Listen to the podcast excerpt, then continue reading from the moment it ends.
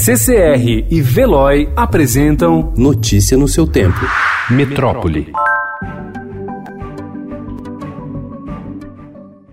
A chegada ao país do novo coronavírus, que teve seu segundo caso confirmado em São Paulo anteontem, colocou a estrutura de saúde no nível perigo iminente, um estágio abaixo do limite para a declaração de emergência por circulação por contaminação interna da doença no país. Com 252 pacientes sob investigação em 15 estados, mais o Distrito Federal, as secretarias estaduais de saúde se preparam para enfrentar um eventual agravamento do quadro, planejando atendimento domiciliar e até a suspensão de tratamentos e cirurgias agendadas para a liberação eventual de leitos.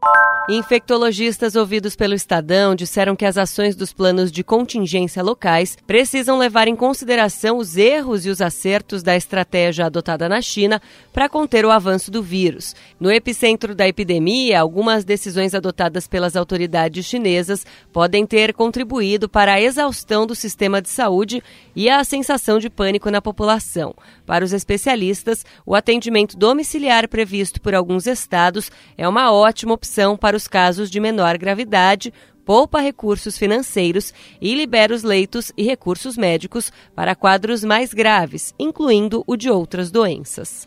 Ainda sobre o coronavírus, o Ministério da Saúde corre para garantir a importação de imunoglobulina, medicamento usado para melhorar a imunidade de pacientes de diversas doenças, como casos graves do coronavírus. O governo não divulga informações a respeito da disponibilidade do remédio, mas estoques da droga estão baixíssimos, segundo fontes da pasta.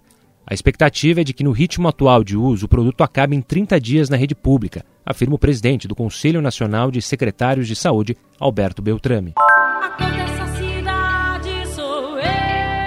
O encerramento do Carnaval 2020 em São Paulo neste domingo foi dos grandes blocos com a apresentação de duas cantoras forasteiras. A carioca Anitta se apresentou no Parque Ibirapuera pela manhã.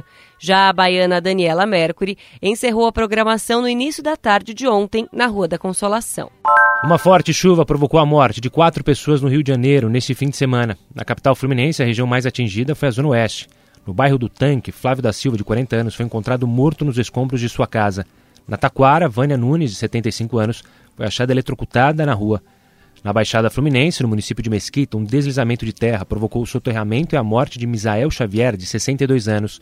A Defesa Civil ainda informou que um homem adulto, de nome e idade não identificados, teria se afogado no bairro de Acari, na Zona Norte. Notícia no seu tempo. Oferecimento CCR e Veloy.